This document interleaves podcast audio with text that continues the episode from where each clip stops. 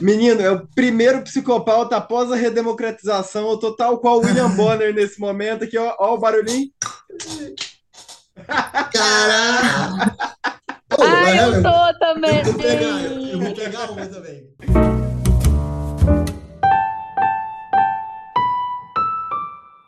Oi, pessoal! Bem-vindos a mais um episódio de Copalda. A gente vai falar de contos de fada e de literatura infantil é, principalmente na educação, né, que é a área que eu estou trabalhando, então me deu vontade de trazer esse tema para vocês.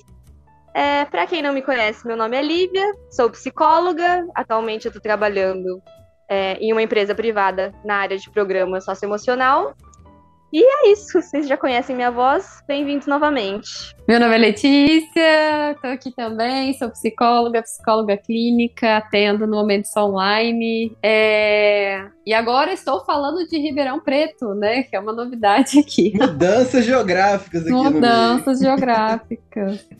Esse podcast viajou bastante já, né? Que antes a gente falava que todo mundo era de Minas, aí agora não tem, só tem o Felipe de Minas. o Felipe de Minas, tá tudo aqui do, do, estado de São Paulo, aqui perto. Eu Foi. sou a Manu, Manuela Chagas. Vocês já me conhecem, eu sou estudante de psicologia. E é isso aí. Meu nome é Rafael Dutra, vocês também me conhecem aqui pelos meus dos últimos episódios, né? Vocês podem me encontrar na internet, no Instagram, no arroba psi.rafaeldutra, que lá a gente, eu acabo abordando outros temas também. E eu acredito que quem vai gostar dos temas aqui do Psicopauta pode gostar de algumas coisas que eu estou abordando lá. Então a discussão nunca acaba. Oi, pessoal, eu sou o Felipe, também sou psicólogo, psicólogo clínico. Vocês podem me encontrar pelo arroba psi.filipecastro. Gente, vou, vou, ser muito honesto com vocês que hoje eu tô, tô curioso para saber em que rumo que vai levar essa conversa. Quando a Lívia surgiu com esse tema, eu falei, eu acredito, eu acredito na, na criatividade dela.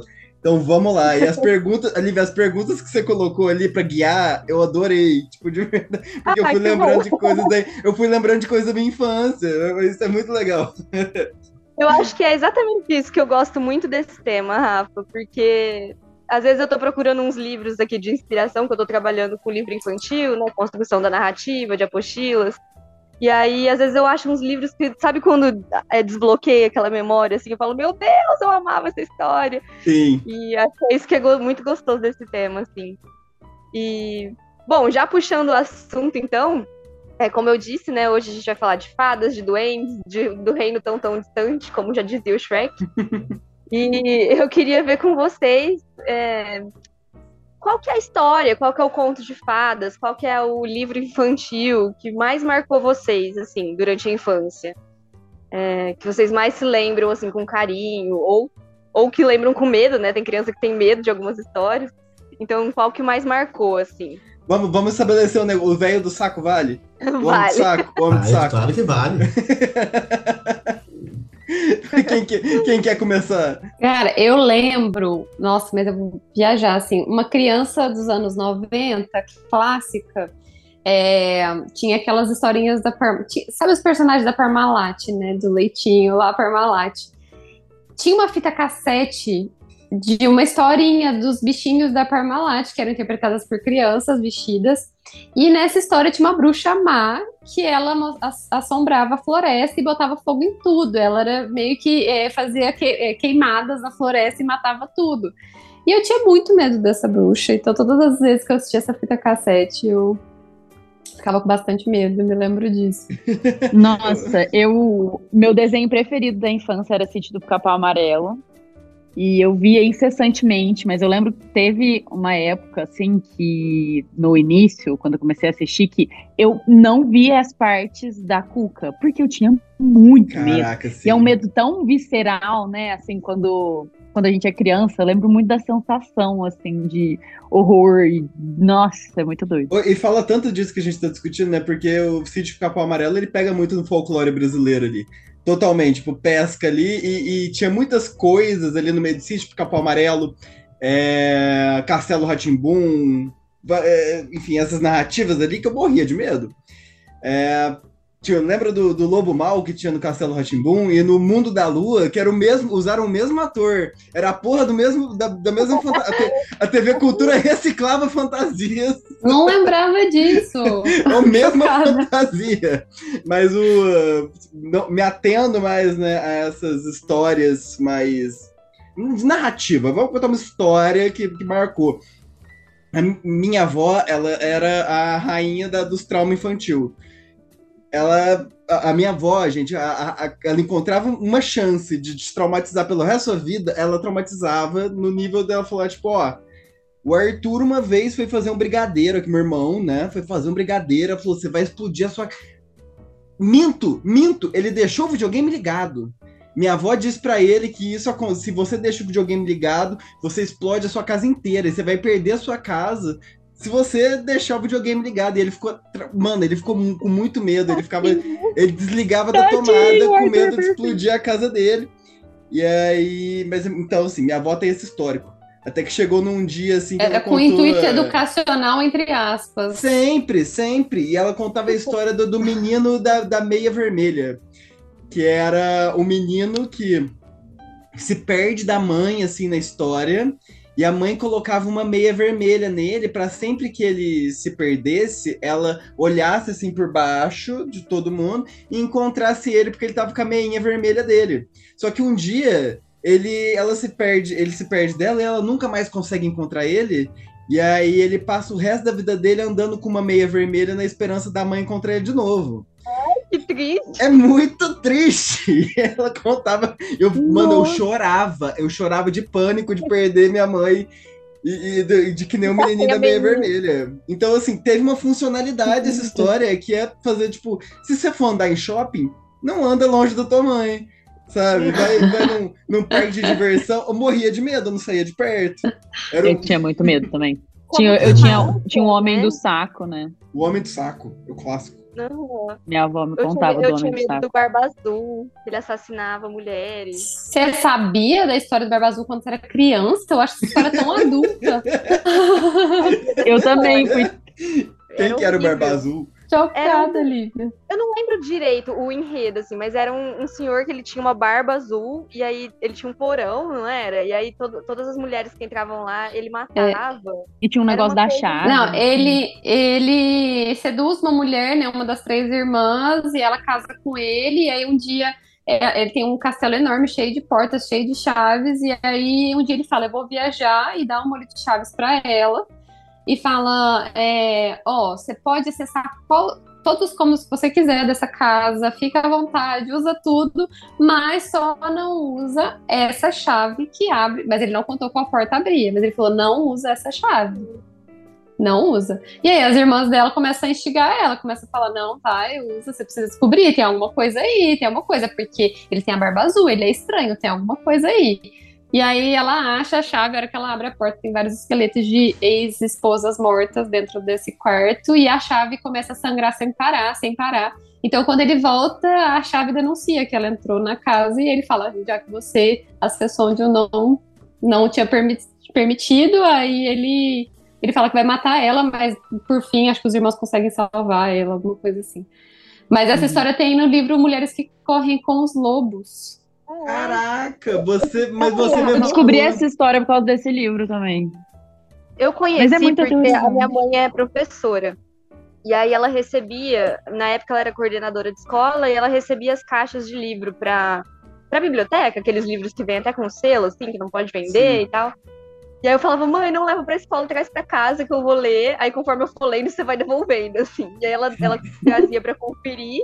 E eu lia, depois devolvia a caixa, né? A direita então, tipo, brasileira ataca muito no lugar errado, né, mano? Porque a galera com medo de doutrinação esquerdista tinha que estar tá com medo do Barba Azul nas escolas. Pois é, é isso que era medo. Olha no que deu. Olha no que deu. Sensacional. Mas, Mas... Assim, eu acho de, de, história que me marcou, eu lembro de um livrinho que chama Winnie Feiticeira. Inclusive, depois de mais velha, eu comprei para ter aqui em casa, porque eu amo. E era uma bruxinha, assim, era pouquíssimo texto. E era uma bruxa que ela tem uma casa toda preta e o gato dela era preto. Então ela não enxergava ele e ela tava tropeçando nele em casa, assim. E aí ela resolve fazer uma, um feitiço pintar o gato. Só que aí ele fica ridículo, assim, ele fica cada pato de uma cor, e, e aí os passarinhos com rindo dele. E aí no fim ela pinta a casa, em vez de pintar o gato, né? E o gato volta a ser preto. E aí eu adorava ver o antes e depois da casa, assim, porque tinha uma ilustração gigantesca. E aí isso me marcou muito, assim, eu adorava esse livro. Que legal. E você, A minha família, a minha família, ela, é, ela tem origem bem, bem rural, assim, né, do interior. E aí, a- as histórias que minha mãe contavam pra mim eram histórias que o pai dela contava pra ela quando ela era nova, né? Então, isso dá brecha para duas coisas. Era muito interessante. Primeiro, que todo o contexto das histórias era numa roça e falavam sobre coisas de galinha, sabe, animais, ou fazendeiro. Tipo, era sempre esse contexto. E também isso dava liberdade para que, a, que a, a história fosse mudada. Então, não- minha mãe não lia as histórias.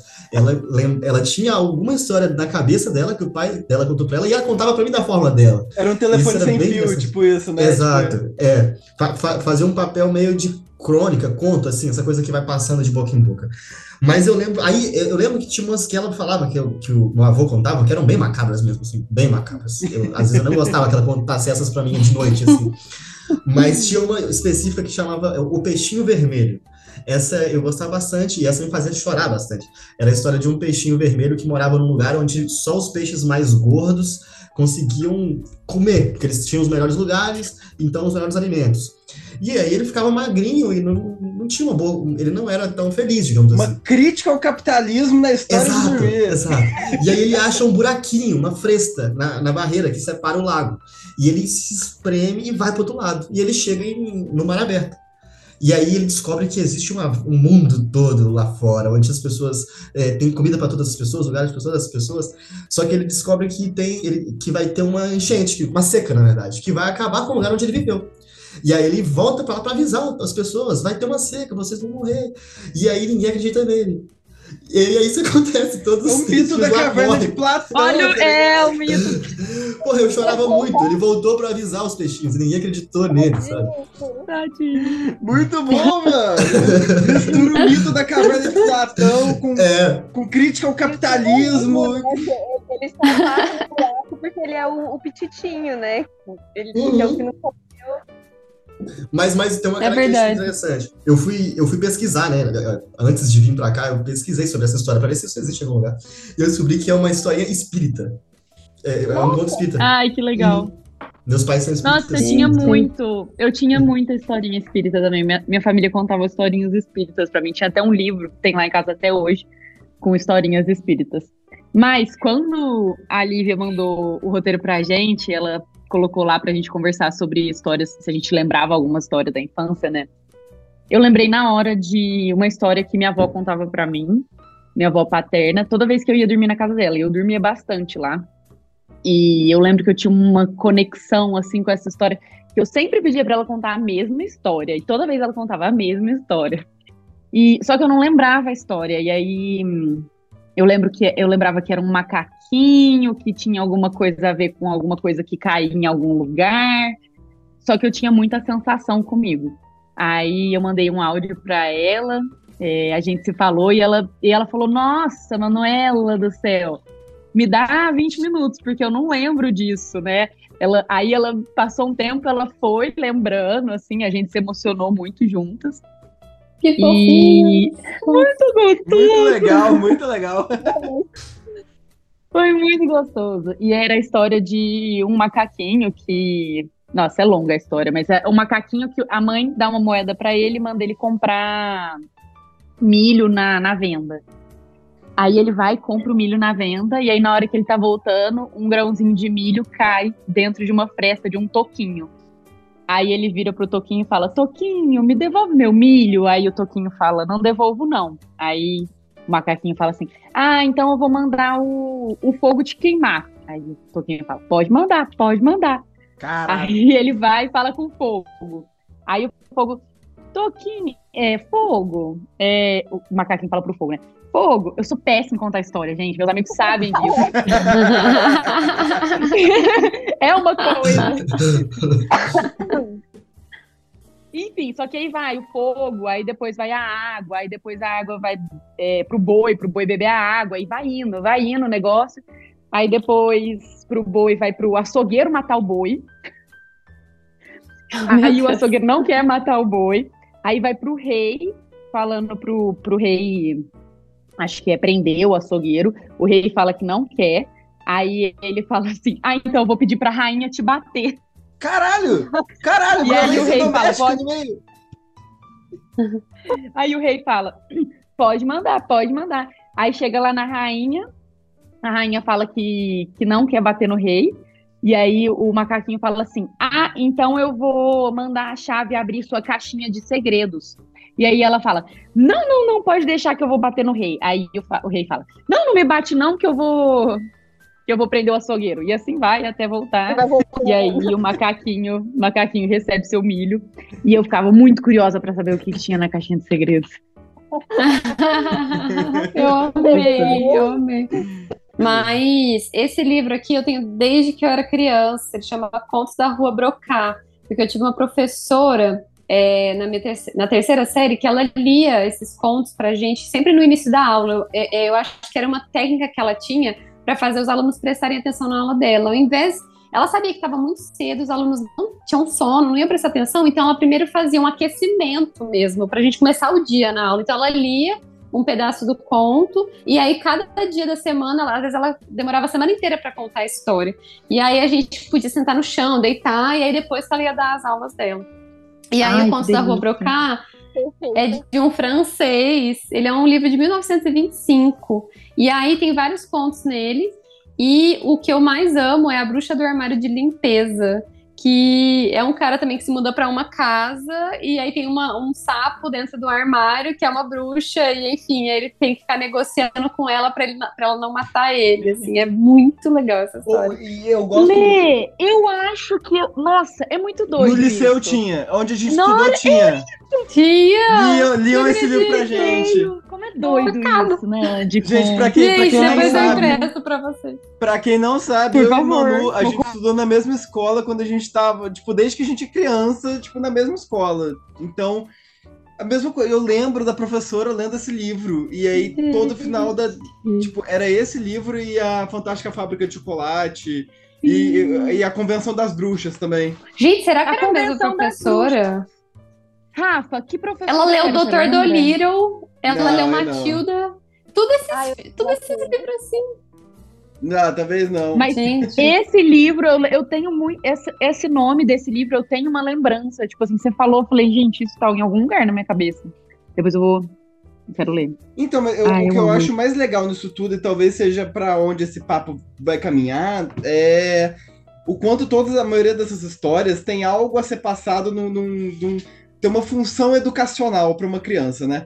Tem uma coisa ali que eu acho que é que é- tem um atrativo, algo de fantástico ali que essa história tenta passar, e logo depois ela já passa para uma para criança aprender alguma coisa com aquilo ali. Por exemplo, a dona Nair me contando da, da, da, de criança de, de meia vermelha. Era realmente uma história para transmitir a mensagem de tipo assim, não ande longe da, da, da tua mãe, você vai se perder. Alguma, tinha uma funcionalidade educativa para criança, né? E, e tem histórias também que a funcionalidade educativa é ridícula, a gente pode dizer, tipo, é péssima inclusive extremamente machistas, Branca de Neve da vida, essas coisas, né? E aí a gente vai entrando em outros caminhos. Mas tem sim como você uti- utilizar essas histórias, né, para você ah, transmitir alguma bagagem cultural, educacional ali para alguém, né, de uma forma mais leve ou pesada. E eu acho que mais do que uma, uma moral, né? Tá falando talvez de uma moral como são nas fábulas, é, que tem a intenção de ter um, uma coisa aprendida no fim da história, né? É, o que eu tenho aprendido pesquisando sobre literatura infantil é que, para além disso, a, a narrativa vira para a criança como se fosse um processo de brincar, sabe? É, de que é o, o, brincar da comunicação, de que é como ela vai externalizar as angústias. E aí, por mais que tenha uma narrativa pronta, né, a criança vai se projetar em partes da história, ou personagens da história, a maneira dela, né? Sim. Cada criança vai sentir uma coisa daquela história e vai marcar ela de alguma forma diferente. É, e eu tenho visto o quanto que isso é importante, como que é uma ferramenta muito poderosa, assim, na, no trabalho socioemocional da criança mesmo, né? Completamente. Sim. Eu acho muito interessante pensar também, e concordo com vocês dois, é, ela tem, a, as histórias, contos, crônicas, elas, eles têm um papel educacional, sim, mas eles têm um papel que eu, eu chamaria de constitucional também. Eu vou explicar o que eu quero dizer com isso. Que é, é, é de verdade o primeiro contato da criança com, uma, com algo de um nível é, muito, muito profundo mesmo. Assim, vai ser o primeiro contato dela com coisas, com sentimentos e com coisas, coisas psíquicas que são fortes. Eu vou explicar. E isso tudo vivenciado no, no, na forma de fantasia, de, que é uma forma possível, né? Também. Mas, por exemplo, é, essas histórias que a gente chamava de macabras, por exemplo, eu, eu falei aqui as do meu avô, ou então essas emocionantes que eu chorava do peixinho vermelho, é, elas têm também isso que eu tô chamando de constitucional, que é assim, ó, é, a história do peixinho vermelho me ensinou a lidar com o luto, por exemplo o, o, o, luto da perda de alguém, sabe? Olha, olha uma criança, uma criança lidando com o luto por conta de uma historinha. Olha quanto isso é significativo. É... Coisa que a gente acha que a criança não aguenta, né? E ela Exato. aguenta. Ela aguenta. Ela, é, é, a, as crianças, inclusive, a gente tende a achar que as crianças não têm esses, esses mesmos sentimentos que a gente, mas elas Exato. têm. Elas só não têm referência. E as histórias são ótimos lugares para essas referências, porque lá a gente pode fantasiar. Não é, não é concreto, não é na vida real. Então ela consegue experiência viver isso de uma forma leve, à medida dela. E eu, achei é, legal isso aí, Felipe. Isso, isso me lembra uma coisa aí que você falou. Você, desculpa, nem, nem te cortando, mas só tipo, dando contribuir com isso aí. Que é. Eu, eu sinto que nós adultos projetamos muitas coisas na criança que a própria criança talvez não sinta. Então, por exemplo, uh, quando a gente vê pais brigando sobre sei lá, crianças estudando sobre sexualidade na escola, qualquer coisa nesse, nesse nível, assim. A criança não tá tendo dificuldade nenhuma em tá vendo sobre sexualidade na escola. Quem tem dificuldade de, tá, de falar sobre sexualidade são esses pais, sabe? E projetam essas coisas ali nessas crianças que não faz sentido. É a mesma coisa, tipo, luto. Ah, talvez essa criança não esteja exposta, não esteja é, preparada para lidar com esse luto. Porra, tá assim, você talvez não esteja, porque você não foi uma criança que soube lidar com o luto, né? Que não, não chegou isso uhum. até você, né?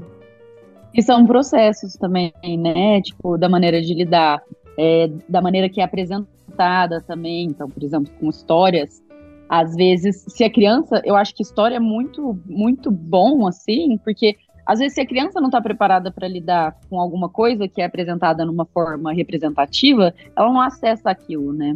Não sei, eu sinto isso. É, é aquela coisa de ter tirando da minha cabeça. Eu não, eu... Não, eu, eu ia Oi? falar que é isso mesmo, Manu, que às vezes tem roteiristas que colocam algumas piadas adultas é, no meio do Bob Esponja, por exemplo, alguma, alguma frase assim que é um catch para o adulto não ficar entediado assistindo, mas que a criança nem entendeu, né? Nem então, pegou, né? Sim. Ela pega Nossa, o que super. precisa, né? Isso me lembrou muito. Tem um filmes tem um livro, eu estava até procurando aqui como que ele chama, tem um livro que chama Casa das Estrelas, que é um livro onde várias crianças dão a definição das palavras, né? Incrível esse livro, né? Então, eu acho que, é, acho que é, somando a isso né, que o Rafa falou também, né? Às vezes a gente tem uma definição das coisas que já é muito lá na frente, né? E na hora que a gente questiona uma criança, ela tá tendo outra visão de mundo das coisas, né? Que às vezes é até mais complexo e mais bonito do que a gente. Uhum.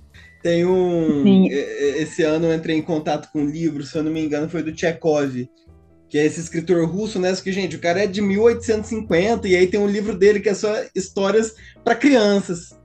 É histórias que ele escrevia de uma página para criança ler, tipo, antes de dormir. E aí o que é engraçado é o tanto que culturalmente e socialmente essas histórias vão se transformando também, né? A forma como a gente vai é, é, tanto o propósito delas, quanto a mensagem delas, quanto a, a forma como ela vai ser contada, porque, gente, são histórias extremamente pessimistas ali que ele conta.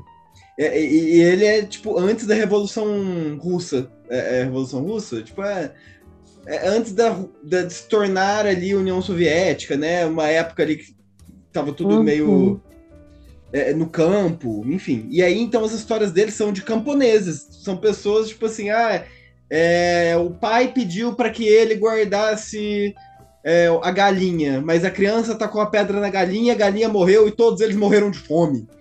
Eram umas histórias assim, extremamente bizarras. Tipo, pô, Isso me lembra os irmãos Green, né? Os Sim, eu ia irmãos Green, os contos de fadas.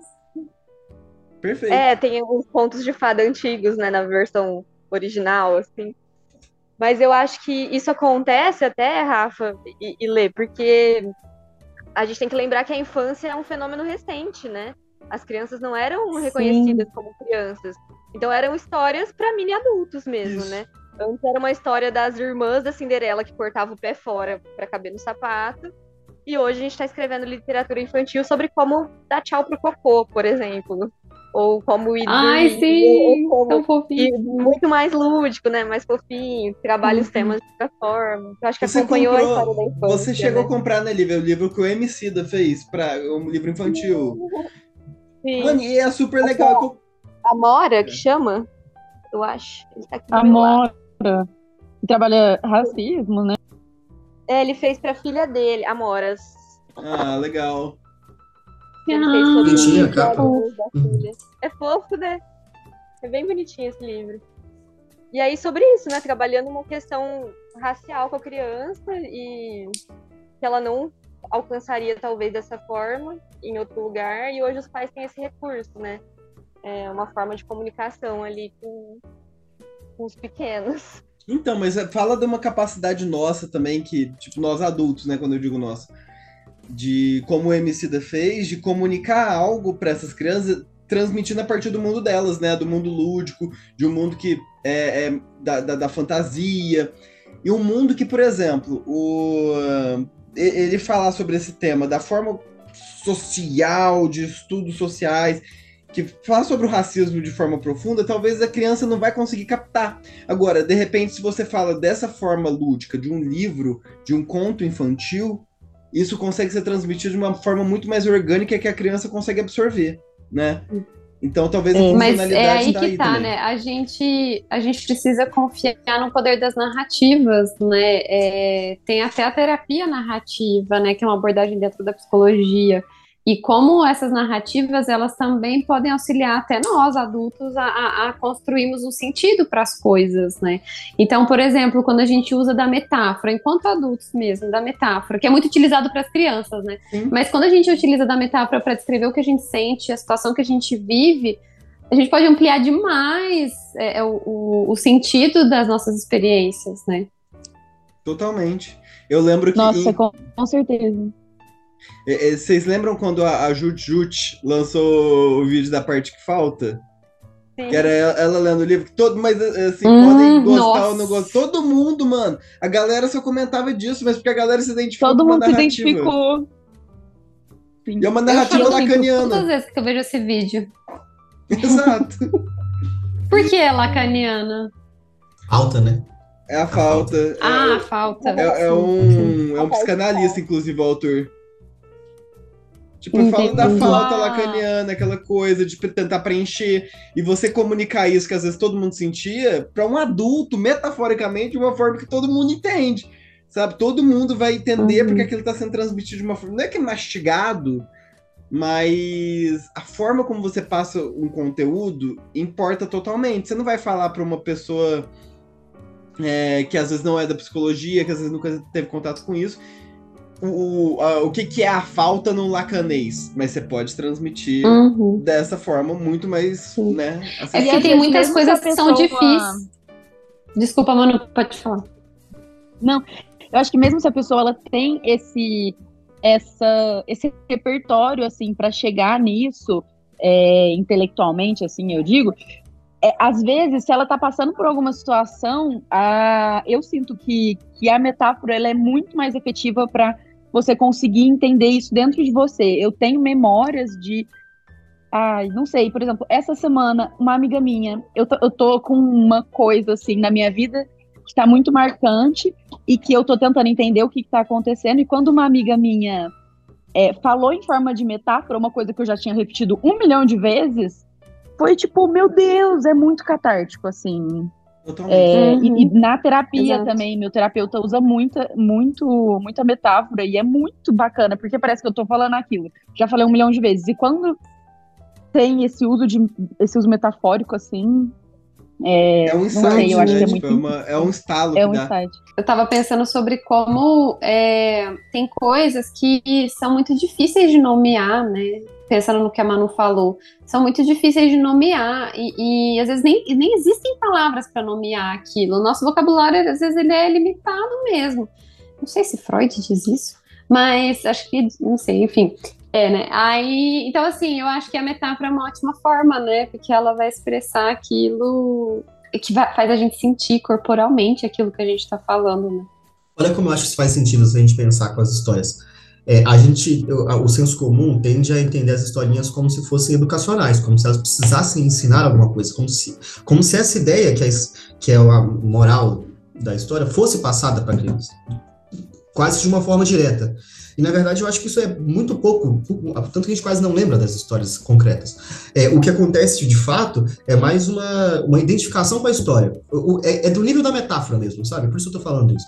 A forma como a criança, a criança interage com as histórias é, é, é- é de uma forma fantasiosa. Então ela tem, ela, ela ganha espaço para criar identificação e criar. É, é como se fosse a metáfora, porque a metáfora ela transforma uma coisa na outra, né? É, é o que é o que diz algo dizendo sobre outra coisa.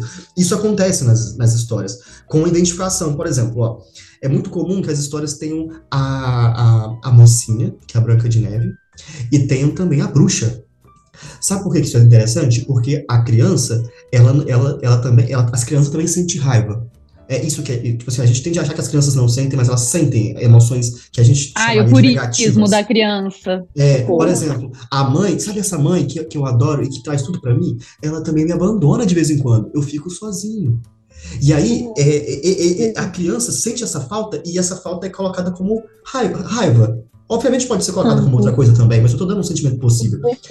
E é, por isso é interessante as historinhas terem a bruxa má e a mocinha. Tem o lobo mau Sim. e a, a vovozinha, entendeu? É, é, é- é um lugar possível para essa para se metaforizar sentimentos que são reais na criança. Senão ele não tem outro lugar. Como você falou, Letícia. Senão não, não, não, não há espaço para falar, não tem palavra, nem mesmo forma de visual, assim, sabe? Disso acontecer. Uhum. E essa idade que ela tá, que ela tem essa capacidade da fantasia, né, que é meio misturada com a realidade, também é a, a idade que ela tá desenvolvendo a moralidade, né? Então é realmente uma Uhum. ferramenta, né, para conseguir fazer essa construção. Sim. E eu vou pensando também nesse negócio né, que, que o, que o Felipe falou, né, da, da criança sentir emoções, né, é, só, só a título assim, de curiosidade, né, emoção vem do cérebro, fisiologicamente, criança vai sentir tudo isso sim, né, porque é Uhum. fisiológico, né, uma resposta automática, então... E o Felipe me fez pensar Sim. uma coisa que eu nunca tinha pensado, assim, que se a gente vê o, o brincar da criança, o contar histórias, o fantasiar, é uma metáfora viva, né? Ela, brincar é uma metáfora viva, ela tá vivendo uma metáfora. Putz, É, é muito fácil você ver uma criança pegando um tubarão e fazendo ele de avião, sabe? Tá vendo como, como a, a gente acha que as histórias vão ter um papel concreto? Não, elas são metáforas também, igual os brinquedos. Totalmente. É. E isso vai. Eu vou, eu vou pensando que, tipo assim, quando a gente vai ver Lacan, né? O, a gente vai compreendendo que o nosso inconsciente ele é formado por linguagem, né? Constituído ali por linguagem. E aí, justamente como tem esse papel, né? da- das metáforas, das metonímias, da, enfim, várias figuras de linguagem dentro do nosso inconsciente também. Então, a metáfora é sim uma forma da gente comunicar, mas a gente também aprender algum conhecimento, da gente aprende, apreender alguma, alguma coisa que está sendo passada pra gente. E vocês bem falaram, né, gente? A criança, quando a gente vai ver ela, mesmo em clínica, no, em atendimento, muitas vezes a criança, o recurso que ela tem é o da metáfora por meio do brincar, né? Então, por meio do desenho, é as projeções no desenho, é, é a forma como ela vai lidar ali com, com, com aqueles brinquedos, com as figuras humanas, com... en- Então, é, é muito rico e é- faz muito sentido que a gente sempre se utilizou dessas histórias, muito provavelmente. Né? Por mais que a, a noção de infância seja algo que é muito recente, né? É, sei lá, a partir do século XX, que a gente, vai ter o que é uma criança, os direitos dessa criança, a, eu, eu acredito que a, a oralidade, a forma de comunicar para esses é, adultos pequenos sempre existiu, sabe? Alguma forma de você comunicar aquilo ali para esses adultos pequenos, né? Nossa, sim. E quando. Pode falar. E quando, até quando a gente estava falando sobre o livro que a Lívia mostrou, do, do MC, da Moras, e, e eu estava pensando, como a gente sempre teve esse, esse recurso da narrativa, né? A gente usou, mas agora está mudando. Que não sei o que, que, vocês acham, mas eu sinto que antes a gente é, utilizava isso para ter essa. para ensinar a criança alguma coisa que era útil para a gente, né? Então, por exemplo, ah, vamos ensinar a criança a guardar a galinha, por exemplo, lembrando o que, que o que, que o Felipe, a história que o Felipe trouxe, porque a gente precisa da ajuda dessa criança, e com certeza a criança é uma peça fundamental dentro da estrutura familiar, mas eu acho que agora está vindo também no sentido de é, vamos ensinar coisas para essa, essa criança que preparem ela para o mundo que, que, a gente vive, né? Então, por exemplo, o livro Amoras ou o livro do, de dizer tchau pro cocô, né? Essas coisas. Então, para para ter algum, algum recurso de, de situações que a gente vive no mundo, que às vezes são meio desagradáveis ou coisas que a gente tem que lidar. Eu queria juntar um pouquinho o que a Manu e o Rafa trouxeram, porque acho que é tão forte, assim, marca tanto a gente, porque se a gente vai para além da história estruturada, né, do conto, é, o tanto que a gente é feito de narrativas desde que a gente é conhecido, né? Então, a, a minha mãe está conversando comigo na, minha, na barriga, e aí eu vou nascer e eu conheço a voz dela porque ela falava comigo, e aí eu vou crescer, e aí a criança tem a fase de querer saber a história do nome, é, a criança tem essa fase, né? De onde que eu vim, por que, que eu chamo isso, e aí eu quero saber a minha história, e aí eu vou crescendo, eu quero saber a história da minha família, é, e o tanto que eu achei lindo isso que o Felipe trouxe da mãe dele contando histórias, porque tem a questão da afetividade também, né? O momento da, do cuidador deitar com a criança e vamos ler uma historinha para dormir. É, o quanto é um que cuidado, isso vai se né? envolvendo, né? É, o quanto que isso tem um, um carinho junto. E. A gente, meu despertador. E. e eu ia falar também que a gente busca essas narrativas o tempo todo. Então a gente assiste série, a gente assiste filme, a gente quer saber uma fofoca, a gente quer saber as notícias.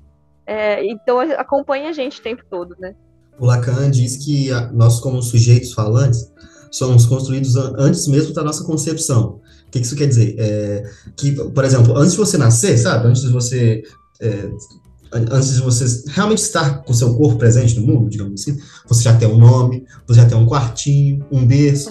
Olha quanta coisa foi atribuída a você. Dependendo, você já tem até uma carreira pela frente. É, já, assim, seu pai projeções paternas, maternas. Né? a gente é nasce e é construído por narrativas muito nisso, assim, muito. A gente nasce, às vezes, com uma, uma história pronta. A gente, às vezes, uhum. nasce com uma história pronta pra gente, né? Preparada, e a gente destrói ela inteira. Sim vai fazer a nossa, né? Mas o quanto a nossa identidade, né? Nossa identidade como adultos também é pautada nas nossas histórias, né? Nossa vida é uma história, né? Uhum. E é por isso também que tantas pessoas querem transformar as histórias das vidas delas em biografias, em, uhum, né? E quer contar isso para as pessoas. E assim, não sei vocês, mas esse envolvimento aí que o Felipe estava falando, da fantasia da criança, da metáfora, volta na vida adulta também, né? Porque quem não assiste um filme de terror vai dormir de luz acesa depois. Até hoje. a, a importância das metáforas em análise, né? Na, na, nossas, nossas próprias análises. Os nossos sonhos, né? Como a gente às vezes interpreta os sonhos e analisa a partir do que a gente vive, do que a gente tem experienciado, Exatamente. né? Eu lembrei daquele filme, mas eu nunca assisti. Eu sei que é um filme que Deve ser maravilhoso para psicólogos. É, Peixe Grande e outras histórias. Muito bom, muito bom. Que é do Tim Burton, né? É do, acho que é Eu acho que é, o Tim Burton. É, que acho que é um pai que vai contando as histórias pro filho, assim, só que vai mostrando de fato as histórias que ele tá contando, e eu acho que a, o menino se, se, se vendo nas histórias, alguma coisa assim. É, é um pai tentando comunicar, tipo, é, são histórias que o pai sempre contou pro filho, e aí, se eu não me engano, chega no momento que o filho começa a falar, tipo, ah, não que o pai dele sempre mentiu, mas é, gente, ó, esse filme tem quase 20 anos, mas não é spoiler, mas aí o filho vai vendo o quanto daquele, daquelas histórias era, eram verdade, ou quanto daquelas histórias eram o pai tentando até proteger ele. E isso vai me lembrando, quando, Uhum. vocês, fa- quando você traz esse filme, Lê, da. Caraca, gente, aquele filme do. do- nossa, eu tô, tô, tô me achando um idiota agora que eu esqueci o nome desse filme. Do, do nazismo, que o pai fica cuidando do filho. A Vida é Bela, A Vida é Bela. No, no livro da Vida é Bela, do pai construindo a narrativa do, con- do campo de concentração pra criança conseguir sobreviver naquele lugar inóspito, sabe? Aquele lugar absurdamente ameaçador e horroroso que ela tava. Eu amo. Eu achei que você ia falar do Labirinto do Fauno, que também é um, é um pouco sobre isso, né? Que a menina tá vivendo por um- uma guerra, né? E aí ela, enfim, vai toda fantasiar no, num É. mundo paralelo. Gente, eu vi esse, esse filme muito nova. Nossa, esse filme é pesado. Medo quando ele bota a mão assim na cara. Nossa. Eu não consigo ver até hoje esse filme. Tem um também que eu choro de morrer, que é o. Alguma coisa da meia-noite. Segundos pra meia-noite. Putz, agora também eu vou dar uma de Dois Rafael, minutos não vou lembrar. meia-noite. É. Dois minutos pra meia-noite. Nossa, esse também é É É sensacional. tudo sobre narrativas, né? Crianças, adolescentes que estão, que assim, usam da, da metáfora para também experienciar outras coisas, né? Difíceis na vida. O, o Rei Leão, né? Quem não teve o primeiro trauma com o Rei Leão? Amiga, Chorava, com Tarzan, hein? Com Tarzan, morria de chorada de ver o Tarzan matando a onça. Eu, eu verdade. chorava, porque eu, como que ele mata essa. Eu ficava com dó da onça de verdade. Minha mãe gosta de contar essa história. Minha mãe conta a história do, do patinho. Do patinho. Como é que é? Patinho? Patinho feio? Patinho feio. Patinho Ah. feio. Que eu chorava pra caralho. meu- Eu chorava com a música da Xuxa, que a- os patinhos vão sumindo, e a mamãe gritou quá, quá, quá, quá. Eu ficava com. Não, foi um grande trauma. E, e isso aí eu acho legal, porque mesmo as, as músicas infantis que a gente teve ali na nossa infância, que continuam hoje, né? Nesse, no mundo Bita, na Galinha Pintadinha, que seja, na. Na, na TV Cultura que a gente tinha, as músicas infantis era uma forma, é uma história cantada, é uma história cantada, né? De, de transmitir Uhum. ali uma história, uma mensagem pra gente. O rato se apaixonando pela lua, do rato, meu querido rato, não estou assim. É coisa Uhum. era, lindo, mas transmitia alguma coisa. A, a histórias dos. a, do lava uma mão, lava a outra, lava uma, sabe? E eram formas lúdicas de Sim, transmitir. que vai ensinando coisas. né? Vai ensinando coisas ali pra criança. Isso aí era muito legal. A Xuxa era a rainha dos traumas também.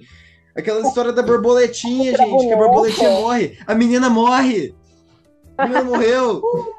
Era o trauma. e, e como que, que volta nisso do que o Felipe disse, eu acho. Que às vezes a gente nem lembra o que, que fala na história, né? Mas a gente lembra da sensação que ela causava, né? Eu acho que é muito Sim. difícil. assim. Sim. Até hoje eu não assisto Dumbo, eu, porque eu tinha o livro do Dumbo quando eu era criança, eu li a história do Dumbo, mas eu nunca assisti o filme, porque é muito triste, eu não tive coragem. Me machucava, me machucava, Dumbo. Eu tinha a fita. Eu assistia pra chorar, assim, várias vezes. Eu, eu gostava, isso- eu gostava. Os filmes antigos da Disney tinham essa pegada mais Tinha, aham. angustiante, assim, Super. né? O, o, A- Até a estética. É, as cores. A Branca de Neve, eu tava reassistindo outro dia a cena que ela se perde na floresta, assim, e eram uns galhos enganchando nela, assim, e um monte de olho no escuro. Eu falava, meu Deus, eu amava Hum. esse filme. E ele é. Uhum. Tem uma cena do Pinóquio que eu fui pensar nisso, tipo, esse ano ainda, que, sei lá, que lançou esse Pinóquio novo. Mas que eu era muito traumatizado na infância, que era, tipo, eu odiava. Eu tô quase banalizando o termo trauma aqui já, viu, gente? Quem tá ouvindo, eu sei que trauma não é isso. tanto- ou talvez seja, talvez. Depende. É, Vamos ver. porém, depende. Mas olha, o... tinha uma cena do Pinóquio no final em que ele ele vai pra aquela ilha dos meninos perdidos, né? Não era os meninos perdidos, mas é a ilha dos moleques que não quer obedecer ninguém, os moleques ruins que fica bebendo cerveja, fumando charuto. E aí, o que todo mundo se vira burro, lembra? Que todo mundo começa a virar burro naquela ilha. E aí, eu, eu começava uma aflição que eu chorava, eu chorava e eu passava o filme pra frente, porque eu não queria ver a cena Ai, do que moleque bom. virando burro. E aí, hoje eu vou entendendo que na, na minha, no meu imaginário era. É- é, se você Primeiro é a, é a perda da infância, total. Tipo assim, você perder esse momento da infância porque você tá fumando, tá bebendo, tá fazendo as coisas ali. E segundo é destituindo. Eu sentia como se os moleques estivessem sendo destituídos da, da, da vida. Da, da vida dele, de, do corpo dele. Ele perdendo o corpo dele. É, e aquilo dele perder o corpo dele me dava muita aflição. Me dava extremo, tipo. Perdeu e a aí, humanidade, né? Nossa, Perdeu a humanidade. Exato, perdeu a humanidade. né? Tem, tem esses temas, assim, de crescimento que aparecem muito nas histórias infantis, né? Isso de Sim. tá entrando na puberdade, aí você tá perdendo seu corpo, ele vira outro. Ou então eu lembro de uma novelinha que eu assistia que tinha um, era Alegrifes e Rabujos. Nossa senhora. E tinha um episódio que eles passavam por uma, um feitiço lá que eles viravam velhos. É, eles ficavam- e era tipo um negócio ridículo, era uma peruca branca muito mal feita, assim, nos atores, e uma barbinha assim colada. E eu comecei a chorar desesperada, porque eu não queria ficar velha, eu queria ser criança pra sempre. E como assim eu vou ter que ficar velha? E aí Síndrome foi do um- Peter Pan. Totalmente. Eu lembro da minha mãe usando isso pra, pra conversar comigo, sabe? O episódio da novela. E como tem essas angústias que são próprias da criança. Sim, inclusive, agora falando da Síndrome do Peter Pan, até lembrei, assim, que tem três livros, né? Não sei se tem mais, mas tem o Complexo de Cinderela, a Síndrome do Peter Pan e a Síndrome de Wendy, que são livros de... de é, o do Complexo de Cinderela eu sei que é uma jornalista, assim, mas os outros eu não sei se é, se é algum terapeuta, alguma coisa assim, mas que vão usar dessas metáforas dos contos para dizer de pessoas, né, que, que têm essa, esse comportamento de acordo com os personagens desses filmes, né?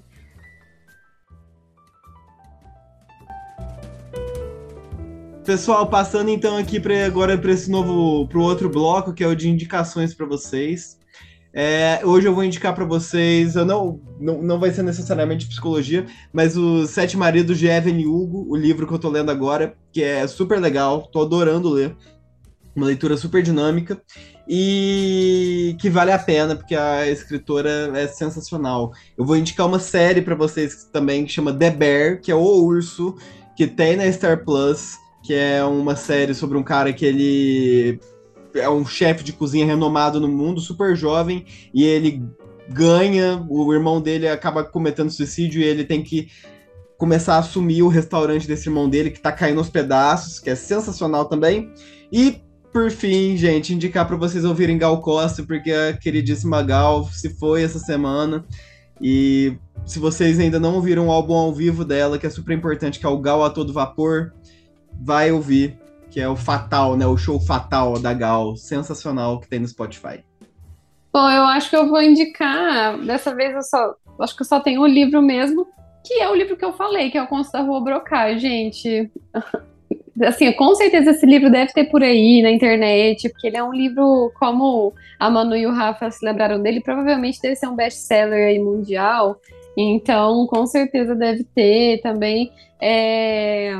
E é um livro assim com muitos contos e, e- e eu não acho que ele é um livro tão infantil para crianças pequenas. Eu acho que ele é para crianças maiores e às vezes para adolescentes. Então, eu acho que as histórias assim para um adulto ler e pensar aí é muito bom. esse, esse mês, essa semana, eu assisti uma série que eu achei incrível, que chama é, The Girls at the Back, ou As Garotas do Fundão, eu acho que tá na Netflix. Que eu achei super bem feita, é uma série que se passa na Espanha e tem um gostinho de. de. Ah, de comédia romântica, só que não Delícia. é comédia romântica, e se trata de amor de várias coisas, e ela é construída de uma forma maravilhosa, a narrativa é linda, as falas, os diálogos são incríveis, e eu amei. Bom, eu vou indicar um conto infantil que eu gostava muito, eu nem sei se ainda é muito fácil de achar, mas se chama A Bruxa Salomé. E era uma história que eu gostava muito, curtinha, e acho que tanto adulto quanto criança vai gostar bastante. E minha outra indicação é um episódio do Psicopauta.